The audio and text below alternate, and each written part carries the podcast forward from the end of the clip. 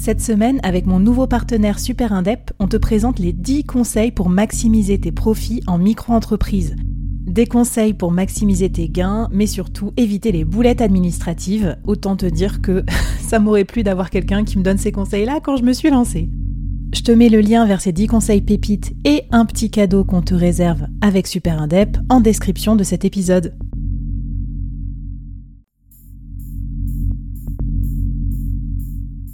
Entreprendre en solo, en toute liberté, sans employé et développer un business rentable, scalable et durable, c'est possible.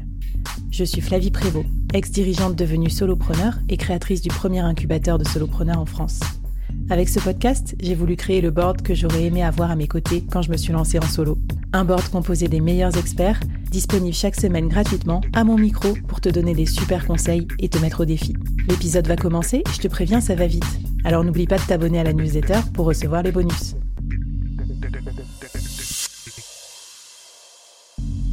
Aujourd'hui, je te présente une nouvelle mini-série, 5 épisodes express à binger pour progresser vite et bien sur un thème business incontournable. Allez, c'est parti pour le premier épisode de la série.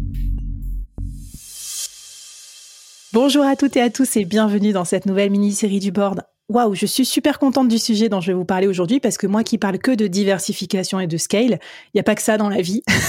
On peut tout à fait très très bien travailler en tant qu'indépendant, freelance, consultant, coach, quand on a un bon tarif horaire, donc on peut tout à fait très bien vendre son temps, quand on a un TJM au max, et c'est finalement l'objectif de la mini-série qu'on vous a préparé avec mon invité du jour que je vais vous présenter dans un instant, cinq épisodes pour booster, booster, booster ton TJM jusqu'à ce que la vente de temps devienne confortable pour toi sur des activités que tu aimes et avec un tarif tout à fait raisonnable pour bien en vivre. Et c'est, c'est pour ça qu'on est là après tout, que moi je fais le board et que vous êtes là, que vous l'écoutez.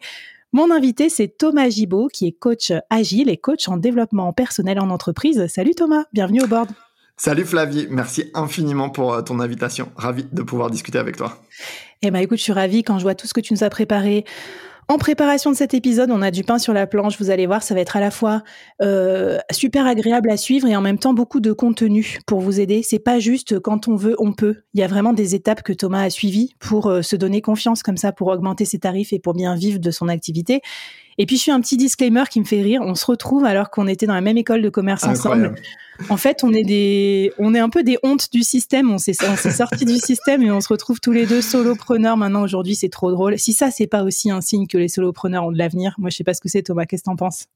Hyper d'accord avec toi. C'était juste improbable de se retrouver dans cet écosystème-là. Et euh, ouais, trop cool de pouvoir connecter, d'en discuter. Quoi. Allez, dans deux ans, on donne des cours euh, dans notre ancienne école de commerce pour leur montrer que solopreneur, c'est la vie. Deal. Deal. Challenge. Deal. Alors, euh, du coup, tu me disais, c'est bien joli de vouloir viser euh, la lune et les étoiles en termes de tarifs, mais il y a quand même des choses à faire. C'est pas juste un truc qu'on peut décréter. Tu vas nous donner un peu des chiffres concrets aussi sur ton activité. Combien tu as commencé, à combien tu es aujourd'hui, qu'est-ce que tu as fait étape par étape pour en arriver là. Et tu me disais la première étape, c'est déjà clarifier ce qu'on fait. En fait, c'est un peu bête, mais euh, je pense que cette étape-là, ouais, de construction d'offres, de clarification, elle est essentielle. Est-ce que tu peux voilà, nous emmener avec toi dans ton, dans ton histoire de solopreneur et nous raconter euh, ce que tu as fait au début pour commencer à, voilà, à, scaler au moins ton, ton prix?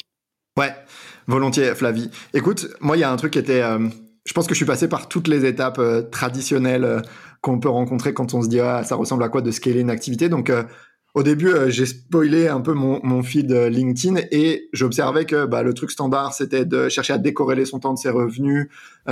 Et j'ai fait le bon élève, j'ai cherché à faire ça. Et le seul problème, c'est que je me suis rendu compte assez vite que rentrer dans cette dynamique, ça m'amenait à beaucoup plus passer du temps devant mon ordinateur que face à des clients en coachant. Ça m'amenait à réfléchir à des tunnels de vente automatisés plutôt qu'à me développer dans ma posture de coach, à me continuer à me former, etc. Hmm. Et donc, assez vite, moi, je me suis posé la question de qu'est-ce qui me fait vibrer, qu'est-ce qui fait du sens pour moi, où sont mes zones de talent, mes zones de génie, et comment je peux maximiser le temps que je vais passer dans ces zones-là? Et donc, assez vite, pour moi, ça a été une évidence que, ben, décorréler le temps des revenus, ça me faisait passer beaucoup de temps sur des trucs sur lesquels j'étais vraiment mauvais et qui me nourrissaient pas du tout. Je passais des journées à regarder des tutos sur YouTube, tu vois, ou à m'acheter des formations sur euh, comment on crée un funnel de vente, etc. Et moi, je rayonne pas du tout là-dedans, tu vois. C'est pas là qu'est ma zone de génie. Moi, ce qui m'anime, c'est de passer du temps avec des gens et de coacher.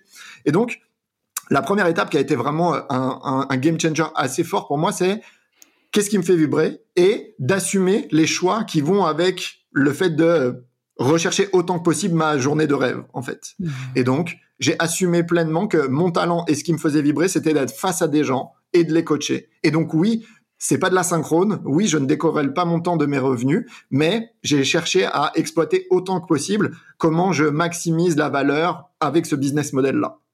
Alors, je trouve ça génial. Je vais rebondir sur ce que tu dis parce que c'est vrai qu'on se rend pas compte derrière la diversification, toutes les micro-tâches que ça implique et tout le côté 360 mmh. euh, que ça implique. Alors, moi, je pense que j'aime bien ce quotidien parce qu'il me rappelle ma vie d'avant quand mmh. j'étais manager, dirigeante, slash, avec plein plein d'activités. Donc, je, je, je retrouve un truc que j'avais perdu dans le freelancing parce que dans le freelancing, j'étais obligée de faire tout le temps la même micro-tâche, entre guillemets, pour le même genre de client. Et moi, ça m'épanouissait pas d'être hyper spécialisé. J'avais mmh. ce besoin d'être généraliste. Mais tu as raison, peut-être. Alors, j'ai pas de, de test, de quiz version euh, gala, voici, pour savoir ce qu'il vous faut dans votre euh, état d'esprit. Mais peut-être, j'ai envie de dire tester.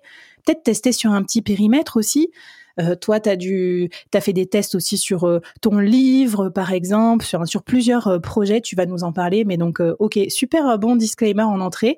Mmh. Et alors, raconte-moi, une fois que tu t'es dit, bon, bah voilà, c'est mort, la voie du scale, c'est pas pour moi, enfin, pas maintenant mmh. en tout cas. Comment t'as fait pour du coup accorder ta journée de rêve avec quand même des ambitions financières? Parce que tu es d'accord que le problème, c'est pas que décorréler, c'est aussi pouvoir progresser. Et à un moment, on se dit, bon, euh, je vais peut-être pas pouvoir augmenter mes prix, il euh, faut peut-être que euh, j'augmente mon nombre de clients. Enfin, qu'est-ce qui s'est passé dans, ta tête à ce moment-là?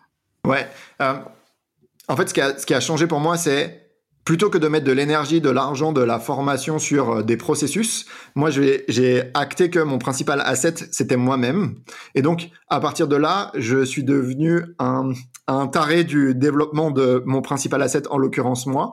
Donc je suis rentré dans, dans, des, dans un processus où euh, j'investissais énormément de temps, d'argent et d'énergie dans le fait de devenir dans le top 1% de ma pratique. Moi, je considère, et on en reparlera, j'imagine, euh, que pour aller dans des pricing qui, euh, qui sont élevés ou à minima au-dessus du marché, mmh. je pense qu'il y a un vrai gap entre les gens qui font bien leur marché et bien leur job et les gens qui sont dans le top 5, 1%. J'ai pas la prétention d'y être encore, mais en tout cas, c'était mon intention. Euh, chercher à vraiment être, à viser l'excellence dans ma pratique. Et donc, le game changer pour moi, ça a été vraiment d'acter que tout l'argent, tout le temps que je pouvais passer dans le but d'atteindre cela, c'était pertinent. Donc concrètement, mmh. qu'est-ce que ça veut dire? C'est que ben, pendant plusieurs années, j'étais OK avec le fait d'investir plusieurs dizaines de milliers euh, d'euros euh, dans de la formation. J'étais OK avec le fait de lire 30 à 40 bouquins euh, par an. J'étais OK d'être d'être coaché par des gens que j'estimais hyper bons dans ce vers quoi je voulais tendre. J'étais mmh. OK d'être entouré par des, des, gens qui étaient hyper forts dans ce qu'ils faisaient pour soutenir mon activité, etc. Mon beau-frère, toujours à l'affût, dit Fernand, de l'argent, tu te bougeais le cul tu pêches toute la journée, le poisson tu pourrais le vendre au lieu de le donner. Mais qu'est-ce que je ferais avec cet argent-là? Répond Fernand, un peu comment? Tu t'achètes un maudit gros bateau qui va dix fois plus vite que ton rafio. Fait que tu peux aller beaucoup plus. Donc du coup, intéressant de savoir euh, que tu t'es focalisé sur le modèle freelance.